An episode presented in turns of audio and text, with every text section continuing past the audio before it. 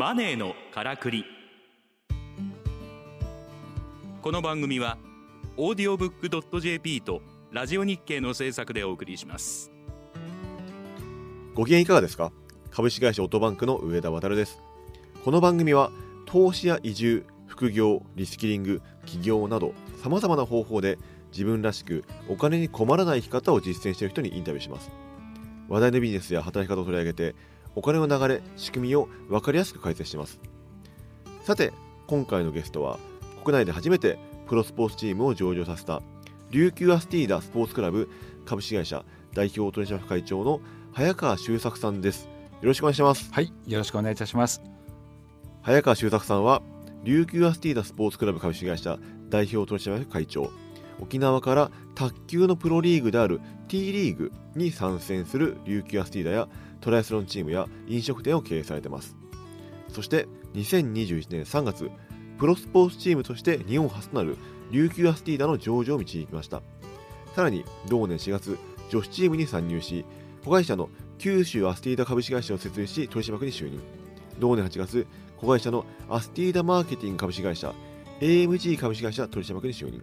また明治大学 MBA ビジネススクール講師及び国立大学法人琉球大学学園教授に就任するなど業種業界を超えた幅広い分野で活躍されていらっしゃいます。さて早川さん本日はですね今後のスポーツビジネスの展望というテーマでお話を伺っていきたいと思っているんですね。で今現在そのね琉球アスティアで、まあ、あの過去3回にわたって、はい、まあ、トークンの話とかですねその組織づくりの話とかいろんな話をお伺いしてきたんですけども、まあ、今後その琉球アスティアさんで目指しているビジネスの展開っていうのはどういったものでしょうか、はい。我々のサイトにですね冒頭にこうですね書いておるんですけど、はい、我々はもう世界を取り行くよっていうですね、うん、あのこういわゆるシュリンクしていくその日本市場ではなく、うん、まあ、前回前々回とやはり卓球のマーケットはどんどん広がり続けている、うん、それを考えるとやはりこうアジアまたインドアフリカというところに対して我々はアプローチをしていきたいって思ってます。うん、それがやっぱスポーツかけるまるといったもので今やってる仕組み自体をさまざまこうですね、えー、な国で展開をできたらいいなってことを思ってます。ですから例えば中国の長級リーグのチームにを例えば M&A するでもそうですしさまざ、まな国に対して我々があいわばあ作り上げてきたコンテンツもしくはミッションビジョンバリューこのお金をかけずしてチャンスが与えられる。またどんな環境であったとしても夢は叶えられる。そういった思いをしっかりとこうですねアジア展開でこう展開していきたいなってことは思ってます。はい、それ例えばその今沖縄だから琉球アスティーダじゃないですか、はい、それがフィリピンアスティーダになったりとかい。うのがこう、はい、たくさんできるみたいな感じなんですか。そうですね。アスティーダという名前は、うん、あ残しておいて、えー、そこで例えばまるアスティーダっていうのをこうですね、うん、えー、世界各中にこう、えー、作って、えー、そのリーグとかに参入していったり。でで今ものすごくですねヨーロッパではチャンピオンズリーグというですね、うん、えー、まあ、いわゆるヨーロッパの1位のクラブチームを決めるみたいな大会があったりするんですね、はいうんうん、これからおそらくアジアトップリーグとかっていうのをこう構想でで出来上がってきているので、うん、えー、ですからまあアジアで、えー、そのいわば世界選手権的なものがあったら当然そこをいわばトップを目指す、うん、またあ世界のもうおそらくクラブチームの、えー、まあ選手権もこれから生まれると思います、そこでまあ世界ナンバーワンのですね、えー、まあチームに育てていくということで、はい、世界取り行くよっていうのがですねああいいですね。でも世界中のね、はい、その T リーグまあ、プロリーグで、はい、もう全部アスティーダグループのチームがトップとかかっこいいですもんね、はい、そうですそうです、まあ、それを目指してるわけですね、まあ、そういったあの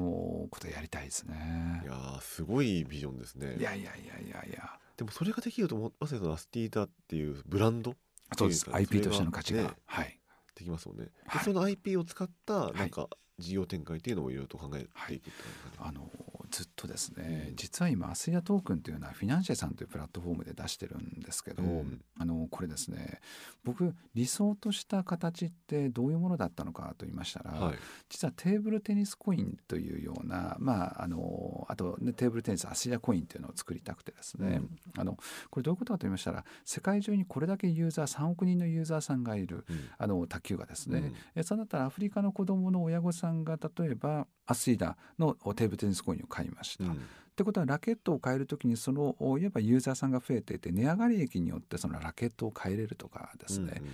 例えば、えー、そこのいわばコインを持ってることによってってあるメーカーの商品が割引で買えるとか、うん、そのコインを持ってると中国の長距離リーグを見れるインドのプロリーグを見れる例えばブンデスリーグドイツのリーグを見れる世界共通の我々プラットフォームになりたいって思ってずっと考えてきてるんですね。それが今あの大変恐縮ながらあまあ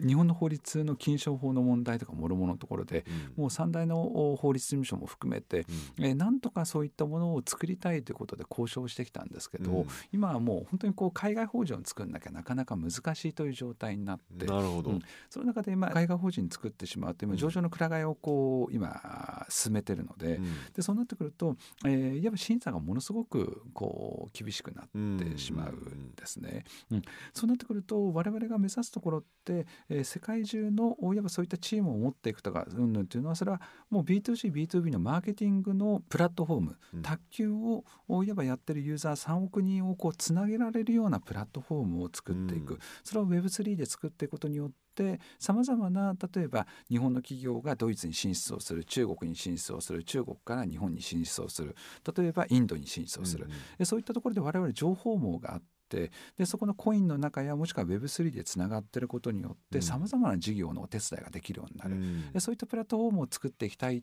ていうのが実は各チームに拠点が必要だなってことで、今、はい、進めてる感じですね。はい、なるほど各国に拠点を作っていくっていうことをされてるってことですね。はい、いや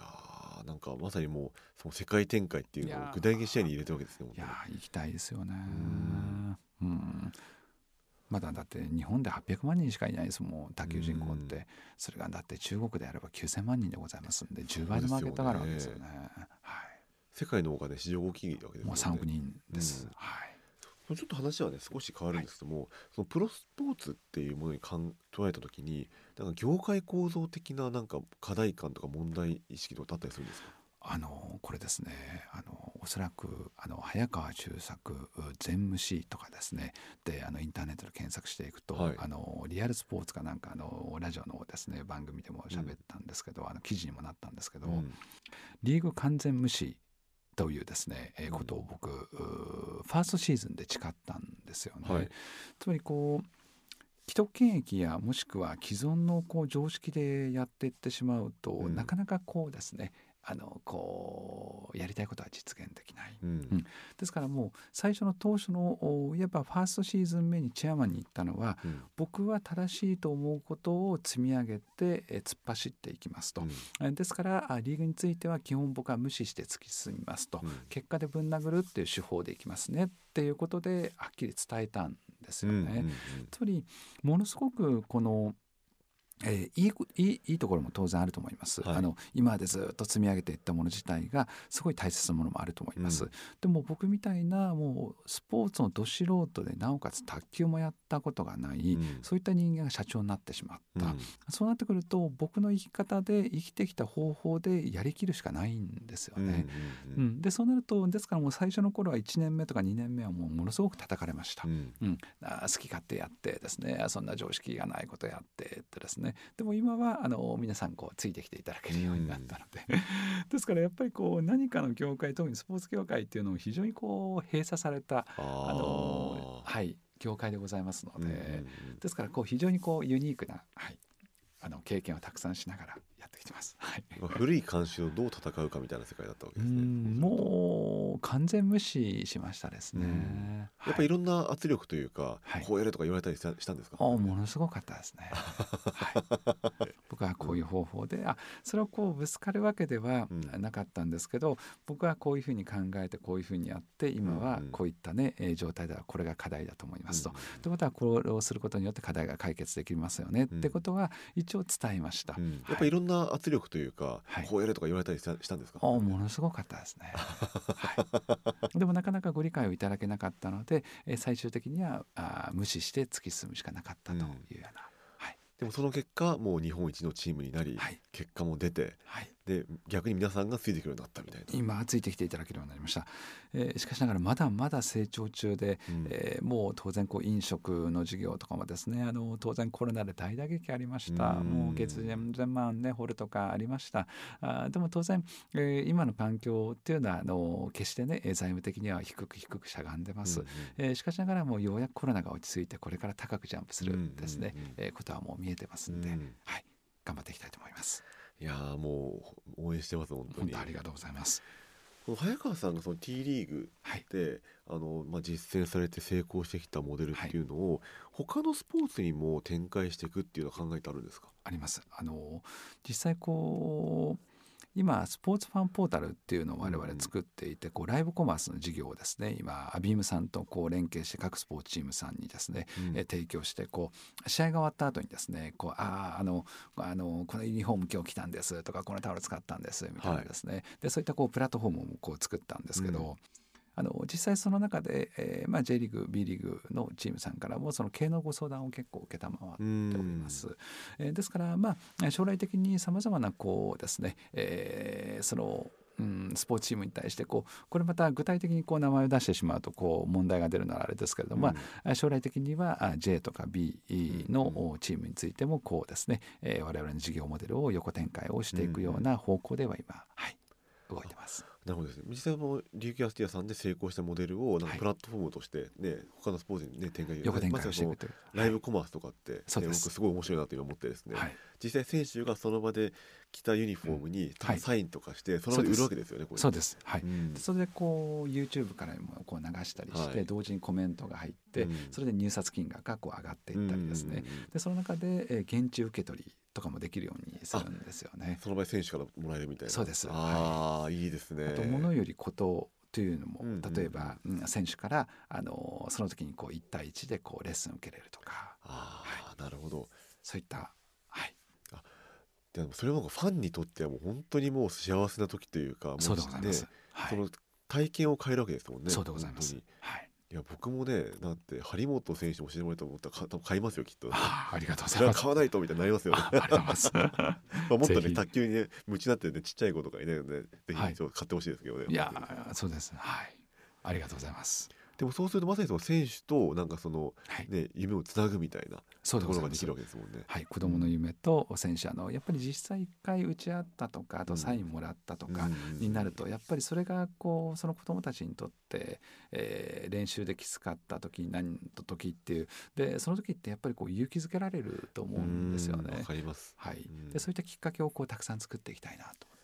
かります、僕あの高校生の時にあの公式テニスやってたんですけどやっぱりテニスの選手にサインもらった時に本当に嬉しくてなんかですよね。一生大事しようと思ってね。おっしゃる通りです。まあそういうことですもんね。はい。それがきっかけになって前へ進もうとかもっと頑張ろうって、うん、つまり強い日本ができていくそうですね。はい。いやありがとうございます。とんでもないです。こちらこそありがとうございます。今回ですねあの早川さんにですね今後のスポーツビジネスの展望というテーマでお話を伺ってまいりました、はい今回のゲストは早川修作さんでした。4週にわたってどうもありがとうございました。こちらこそありがとうございました。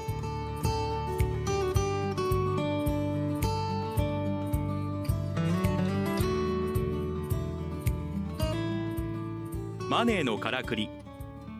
オーディオブック .jp とラジオ日経の制作でお送りしました。番組はポッドキャストによるアーカイブ配信を行っております詳しくはラジオ日経のサイトをご覧ください。ラジオ日経マネーのからくりで検索するとトップに表示されます。